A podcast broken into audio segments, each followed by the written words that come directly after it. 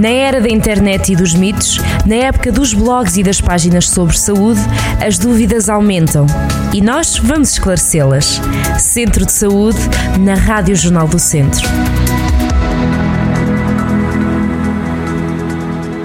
Sejam muito bem-vindos a mais um Centro de Saúde. Desta vez vamos falar sobre a prática de exercício físico nos idosos. Para isso vamos ter a preciosa colaboração da doutora Ana Rita Pereira. Ela é médica interna na Unidade de Saúde Familiar Cândido de Figueiredo em Tondela.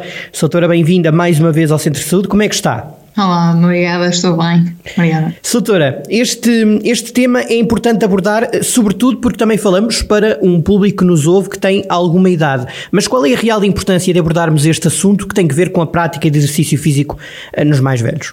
Então, o sedentarismo na população idosa é muito prevalente e, como sabemos, são inegáveis os benefícios que vêm da prática regular de exercício físico nesta etapa da vida. Eh, sabemos que cerca de 87% da população idosa é sedentária, apresentando pelo menos um obstáculo para a prática de exercício físico. Entre os vários obstáculos existentes, destaco a diminuída aptidão física, o medo de, de, se magoarem, a falta de suporte social, o isolamento social e o obstáculo mais comum para a realização de prática física é mesmo a presença de dor ou então o medo de agravar uma dor já residual eh, que já existia. E por isso é também importante sensibilizar e informar a população idosa sobre os benefícios e os cuidados na prática regular de exercício físico. Doutora, vamos a isso. Quais são esses benefícios? São inúmeros, como eu disse, e são bastante conhecidos. Uh, com a prática regular de exercício físico, há um aumento da densidade óssea, uma melhoria da qualidade do sono, efeito positivo no humor, diminuindo sintomas de ansiedade e de depressão, há a prevenção do declínio cognitivo natural na, com a evolução da, da, idade, há a prevenção da fragilidade inerente ao idoso e também uma diminuição do risco de morte precoce. Bastantes, bastantes benefícios. Soutora, mas antes de uh, um idoso ou uma idosa abraçarem então este desafio de fazerem mais exercício, há aqui cuidados a ter, não é? Exatamente, que como sabemos é uma, uma população especial, não é? onde se verifica a presença de, de diversas patologias e, e, por isso o idoso, antes de iniciar a prática de exercício físico, deverá procurar avaliação por um, um profissional ou um profissional de saúde, por exemplo, com o seu médico de família que irá identificar indivíduos de risco e o que é que serão indivíduos de risco? São indivíduos que são mais suscetíveis que, eh, como eram sedentários ao iniciarem a prática de exercício físico, de repente correrem o risco de efetivamente ter algum tipo de lesão.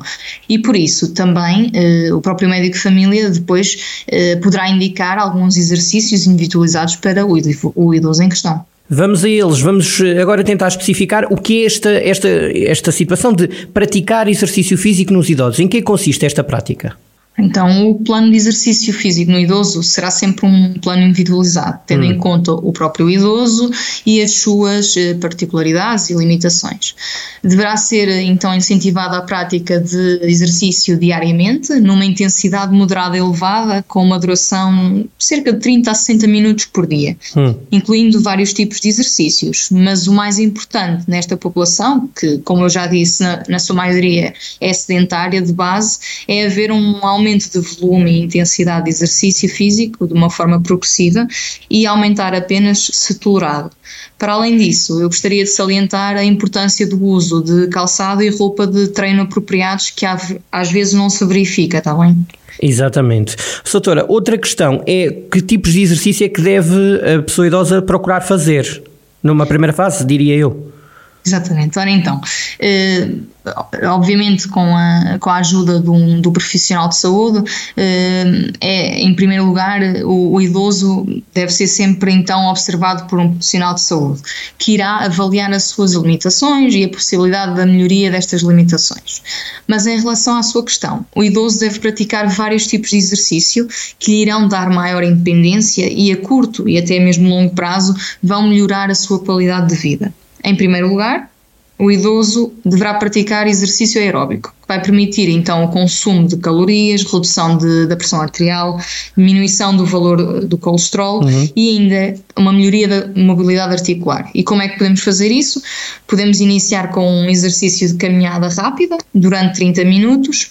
Se no fim desta caminhada rápida o idoso sentir que foi um exercício no fundo fácil, no próximo dia poderemos fazer 5 minutos de corrida ou então aumentar o, o ritmo durante os 5 minutos e os, os restantes 25 minutos desta caminhada de 30 minutos num ritmo mais lento do que a corrida ou caminhada rápida.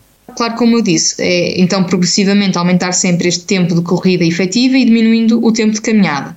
Porém, como sabemos, há, temos uma população uh, distinta, uns que conseguem ter mais, mais uh, no fundo, mobilidade que outros, por isso também. Uh, é importante dizer que podem não conseguir fazer a caminhada ou a corrida, mas, por exemplo, podemos usar uma bicicleta estática ou a prática de natação.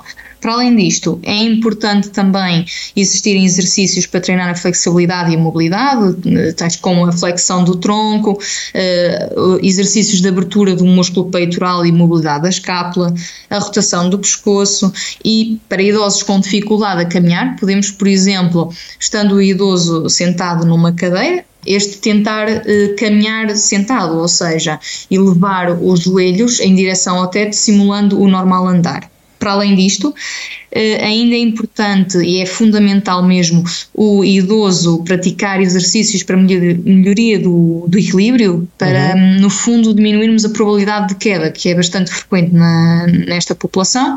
E para, para isto, podemos fazer, por exemplo, fazer pequenos passos numa linha eh, pé ante pé, ou então o idoso estando de pé tentar levantar e, e manter o joelho um, ehm, elevado cerca de 20 segundos, depois fazendo a troca. Se houver uma dificuldade em equilíbrio sem apoio, podemos usar uma cadeira ou então a parede como apoio.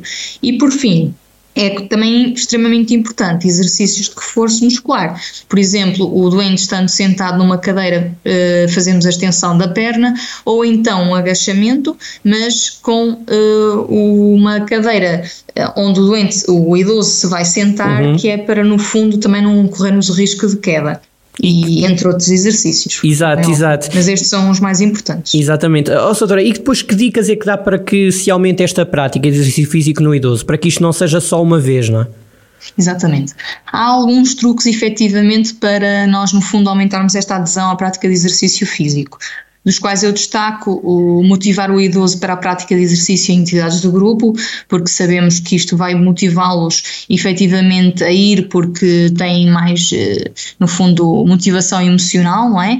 E sensibilizar os idosos também para a importância da prática de regular de exercício físico e até tentar com que eles encarem o exercício físico como se fosse um medicamento, ou seja, um, no fundo, eh, como tomamos ou como tomam medicamentos todos os dias à hora de pequeno almoço ou jantar, fazermos o mesmo, mas com, com exercício físico e sempre tendo em conta todos os benefícios que eu, que eu falei há bocadinho. Exatamente. Soutora, de mensagem final, tem alguma alguma.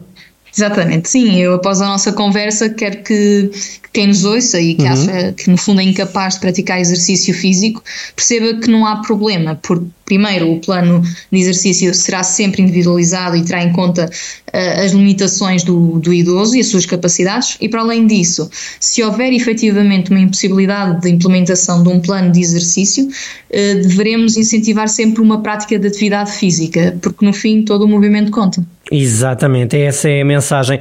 Soutora, bem-haja, muito obrigado e até à próxima. Muito, muito obrigado.